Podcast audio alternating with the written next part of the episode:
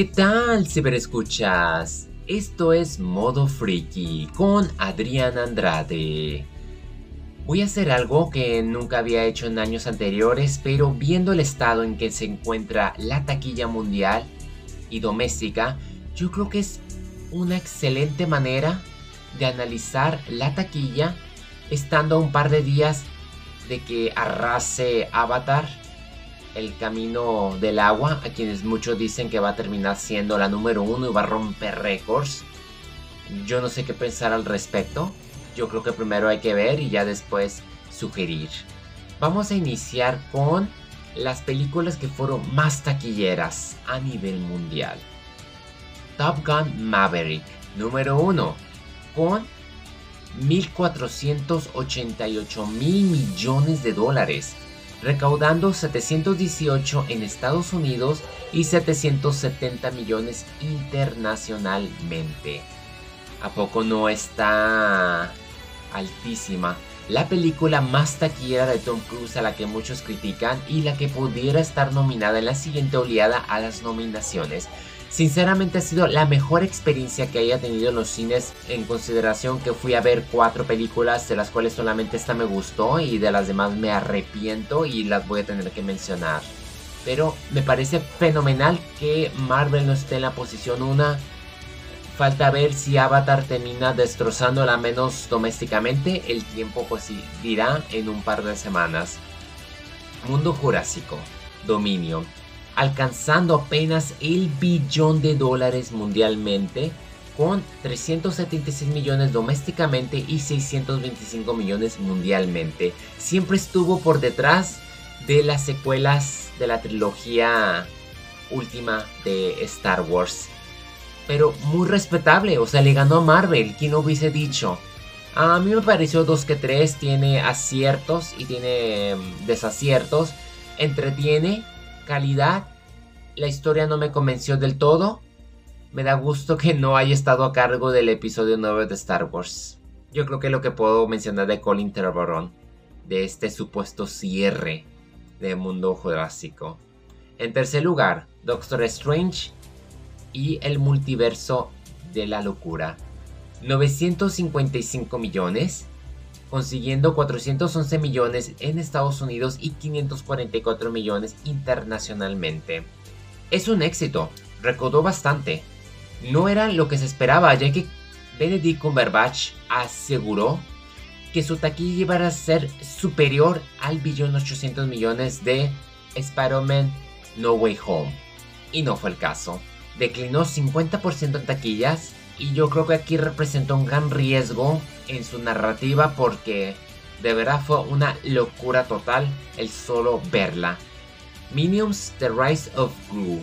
Veo que han aprendido la lección. 939 millones mundialmente, de los cuales 369.5 millones vinieron de Estados Unidos y 569.93 vinieron del mercado internacional. La única animación en conseguir altos números. Y eso que Disney le está batallando bastante con su reciente fracaso de Strange Wars. Creo que sí, ¿no? Debo de admitir que al menos tener a Groot de nuevo funcionó bastante y te hace reír la animación y es lo que es. El Batman. 770.8 millones nivel mundial, de ellos 369.8 millones domésticamente y 401.4 millones internacionalmente. Le doy un gran aplauso. No está a la altura de las de Christopher Nolan, pero yo preferiría ver mil veces más esta adaptación que todo multiverso que me está tirando Marvel. Excelente actuación de Robert Pattinson al lado de Andy Serkis. No se diga Paul Dano como el acertijo. Ay, también me encantó Soy Kravitz como Gatúbela, maravillosa, y Colin Farrell como el pingüino, irreconocible. Me gustó lo más exacto a la realidad en que se encuentra, lo feo, y me gustó cómo este Batman aprende que la venganza no es todo. Espero con ansias que la secuela no sea borrada por los nuevos directivos del DC Comics que están haciendo un relajo y medio. Hagan lo que quieran con lo demás, no me toquen Batman, de Matt Reeves, por favor. Thor, Amor y Trueno. 760 millones, de los cuales 343 millones fueron domésticos y 417 millones fueron foráneos. Desastre total, me echaron a perder todo, qué desperdicio de elenco. Bromean tanto de lo inclusivos, de los feministas que son y la película al final de cuentas Natalie Portman simplemente fue puro relleno. Mientras que Thor estuvo desde el primer minuto hasta el último y ¡ay! vaya desperdicio también de los Guardianes de la Galaxia. Terrible de ver, no sé cómo aguanté las dos horas. Pantera Negra Wakanda Forever. Por el momento lleva 741 millones mundialmente, de los cuales cruzó los 400 millones domésticamente y foráneamente lleva 339.5 millones. Hay dos cosas que van a ser ciertas aquí, es que no cruzará los 500 millones domésticamente y no cruzará los 400 millones internacionalmente y más teniendo en cuenta el estreno que viene de Avatar. Como les digo, yo ya estoy harto de Marvel. Yo sé que muchos me van a decir, es que tienes que verla porque sale un mexicano. Si me llama la atención la película, la voy a ver. Si no, no. A mí no me ven diciéndoles, vean la serie de Andor porque sale Diego Luna y la película no está adquiriendo ese rotundo éxito taquillero que prometían porque esperaban que la película cruzara el billón de dólares y tal parece, pese a que si va a vencer al multiverso de la locura, se va a quedar demasiado corta internacionalmente. Entonces realmente no sé cuál es el éxito que tanto la están aplaudiendo, disfrazando, ¿no? Yo creo que es más que nada ruido, pero gustos son gustos. Y como yo les vengo mencionando, yo prefiero más películas como Top Gun y series como Andor. Ya entre algunas menciones, creo que puedo mencionar que Bestias Fantásticas, Los Secretos de Dumbledore fue un rotundo fracaso con 405 millones mundialmente. Ni siquiera en Estados Unidos cruzó los 100 millones y eso es terrible. Uncharted hizo 385 millones mundialmente y también media la, la disfrazaron pero a mí se me hace un fracaso. Elvis fue un gran éxito con 286 millones mundialmente, quedando en 351 en Estados Unidos y 135 millones internacionalmente. Parece que es el único drama musical que ha logrado exceder expectativas viendo cómo en esta temporada han sido fracasos totales. Bullet Train se defendió con 239.2 millones, me da gusto por Brad Pitt, 103 millones en Estados Unidos y 135 internacional, podría ser mejor.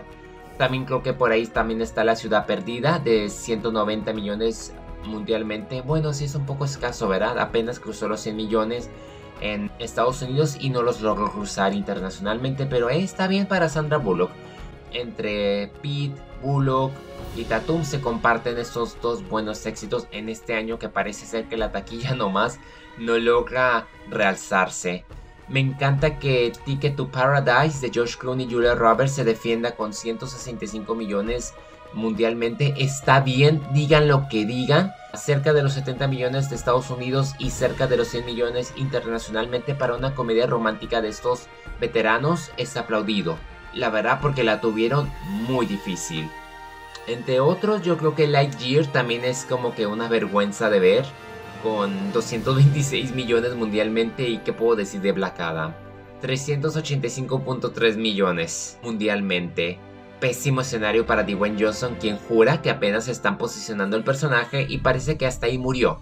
Dicen que va a haber pérdidas de 50 a 100 millones. Yo pienso que hay más, pero a Warner Bros. le encanta mucho disfrazar los números. Y es lo que es. Me da gusto en cierta manera que los superhéroes ya no sean tan fuertes. Y me gusta mucho cómo los directores de alto renombre le están moviendo, ¿no? Y está bien. Uh, James Cameron también ha criticado duramente y yo siento que a lo mejor el karma también se le va a regresar un poco a él. No tengo nada en contra de James Cameron, voy a ver su película de Avatar que a veces se le sube como el ego, está bien. Apenas se va a estrenar la segunda entrega y ya estás hablando de la sexta y la séptima, ¿no? O sea, y dices de lo maravilloso que es la cuarta cuando apenas tenemos que ver la tercera, ¿no?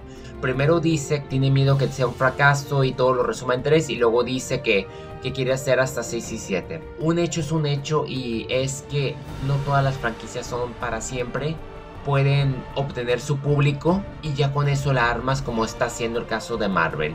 Parece ser que ya tiene su grupito, ya tiene su demografía, su fanbase sólida que le ayuda a que alcance entre 700 a a 900 millones y hey, está bien. Hoy en día que las películas no logra cualquiera hacer un éxito como lo era antes, yo creo que es un buen indicio tener una fanbase concertada. Eso es todo de mi parte, gracias por haberme acompañado en Modo Freaky, en donde friqueamos con las producciones más taquilleras a nivel mundial.